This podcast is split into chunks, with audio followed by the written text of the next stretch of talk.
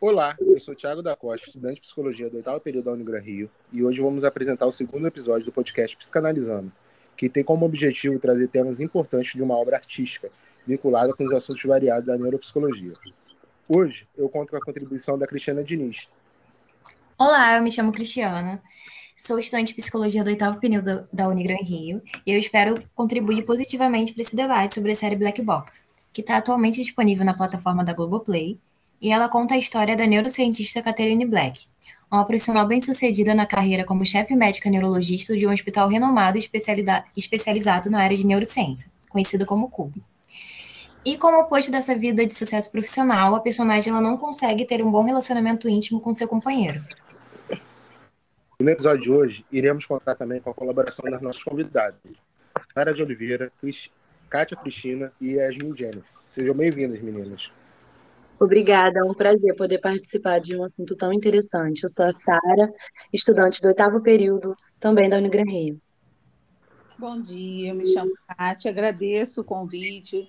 É, eu sou também do oitavo período da Universidade Unigran Rio e acho muito interessante podermos falar sobre a neuropsicologia e o transtorno bipolar, um assunto muito pertinente. Olá, me chamo Yasmin, Sou estudante de psicologia e estou no oitavo período, e é um prazer fazer parte desse podcast.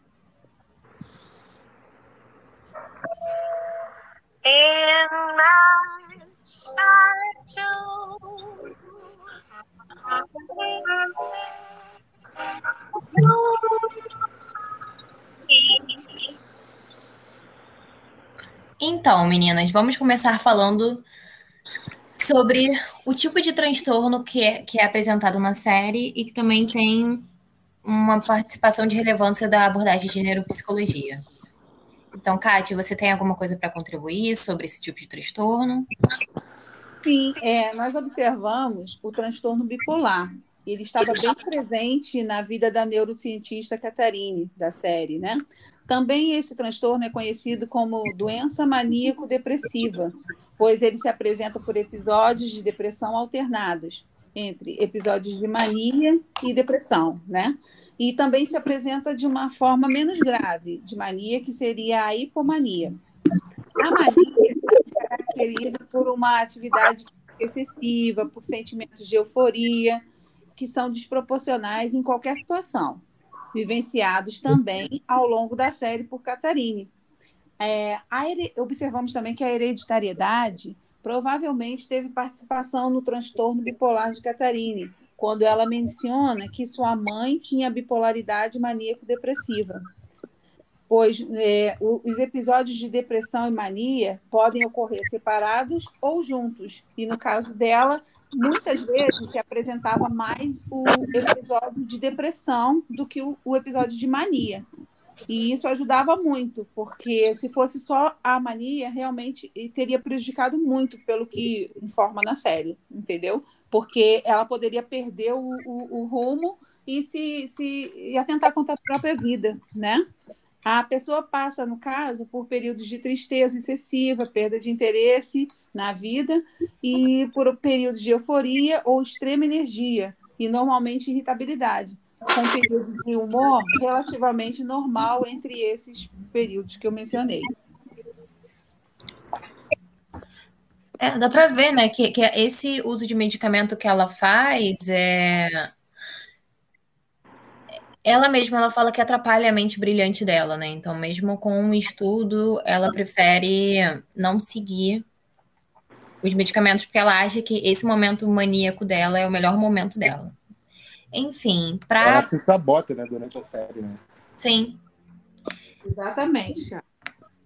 Para aumentar o leque do debate, a gente, a gente vai falar sobre a importância da neuropsicologia para esse tipo de transtorno e as formas de tratamento.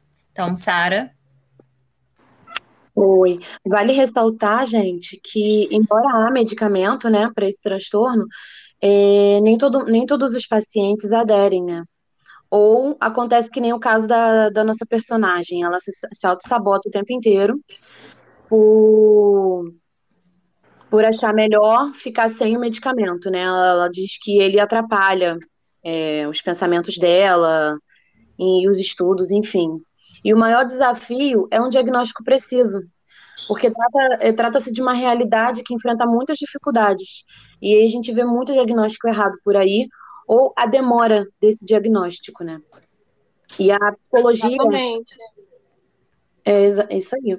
E a, a neuropsicologia, ela permite avaliar as interferências sobre o funcionamento do sistema nervoso, é, que são os testes cognitivos. É, o neuropsicólogo, ele realiza uma entrevista, né, a observação comportamental e as escalas de avaliação, de avaliação dos sistemas. Existem muitos estudos, mas nenhum apresentou até hoje um diagnóstico preciso. Os testes neuropsicológicos, eles estão voltados a trabalhar variadas funções da memória, atenção, da, da agilidade de processamento, raciocínio, análise crítica, funções de linguagem, funções espaciais. Sim, eu vi que vocês estavam falando sobre a forma em que ela se auto-sabota. Várias, várias cenas mostra isso, que ela mesma, ela recua quando ela vai se automedicar porque ela acha que ela mesma se refere a poder criar asas em sua mente.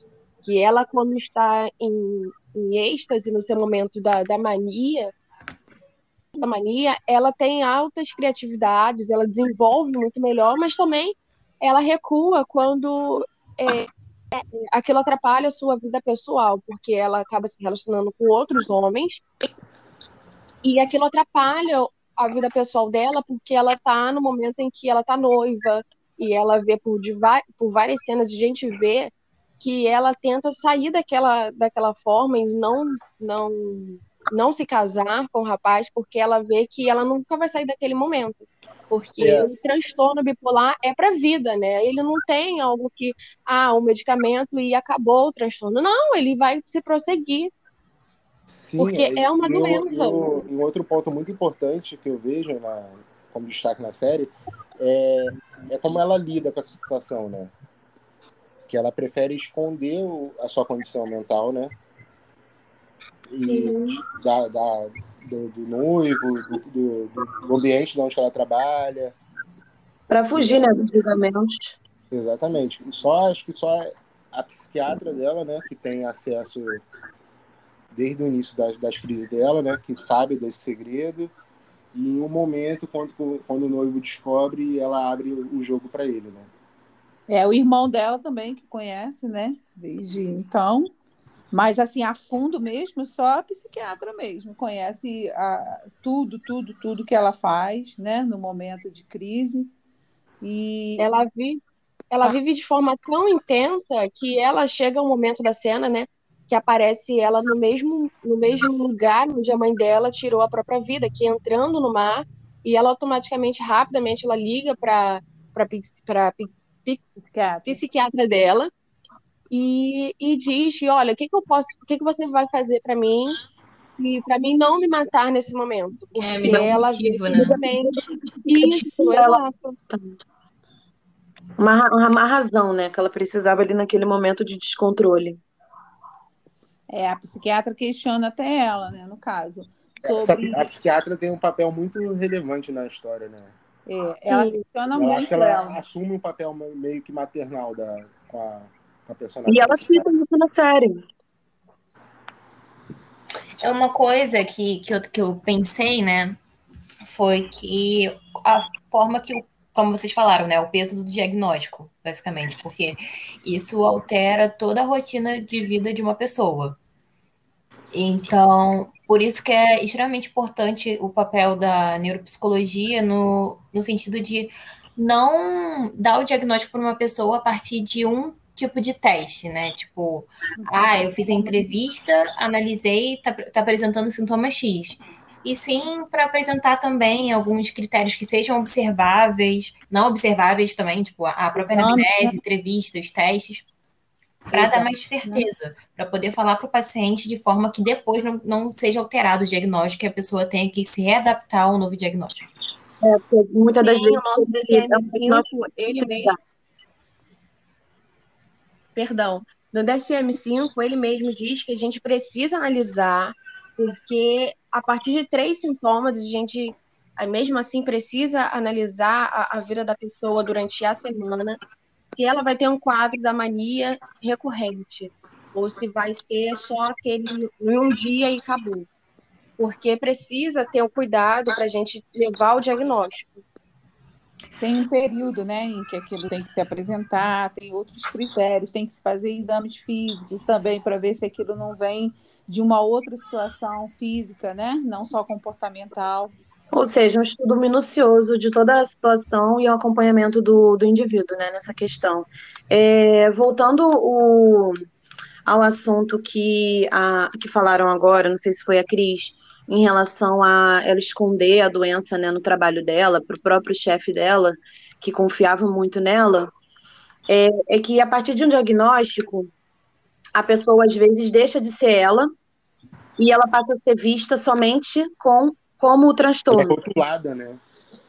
E aí ela ia perder aquela o brilho, né, toda a inteligência que ela tinha e tudo que ela alcançou, né, na área profissional, porque ela ia passar a ser vista, né? Apenas... Ela entra num julgamento, né? Se, se, se, se o que ela está vivendo ali, se o que ela está demonstrando, se é ela mesma ou se é o transtorno que está fazendo ela ser desse jeito. Né? Exatamente. Aí as pessoas passam a não confiar mais nela, que foi o que acontece, né? Ela poderia ter dois títulos, né? Ou como a extraordinária ou como a medíocre, no caso, como ela cita. No caso, extraordinária, como a, a médica neurocientista conhecida. Mas também, se ela fosse identificada com bipolaridade, ela poderia ser conhecida como a pessoa com a, a, a doença. Entendeu? Exatamente. A doença toma dois polos. Então, gente, a gente está chegando no fim do nosso debate. Infelizmente. É. Sei que tenho muita coisa para falar ainda, mas eu vou pedir aos nossos ouvintes, e se tiverem assistido essa série, que falem com a gente sobre. E se, tem, se tiver umas coisas relevantes, ou algum tipo de experiência que possa compartilhar, a gente gostaria muito. É sempre enriquecedor. Queria agradecer a participação do, do da Yasmin, da Sara e da Kátia, e do convite também do meu amigo Tiago para apresentar junto esse podcast. Obrigado, meninas. Obrigada. Até uma próxima oportunidade. Até a próxima. Até a Muito próxima. Obrigada.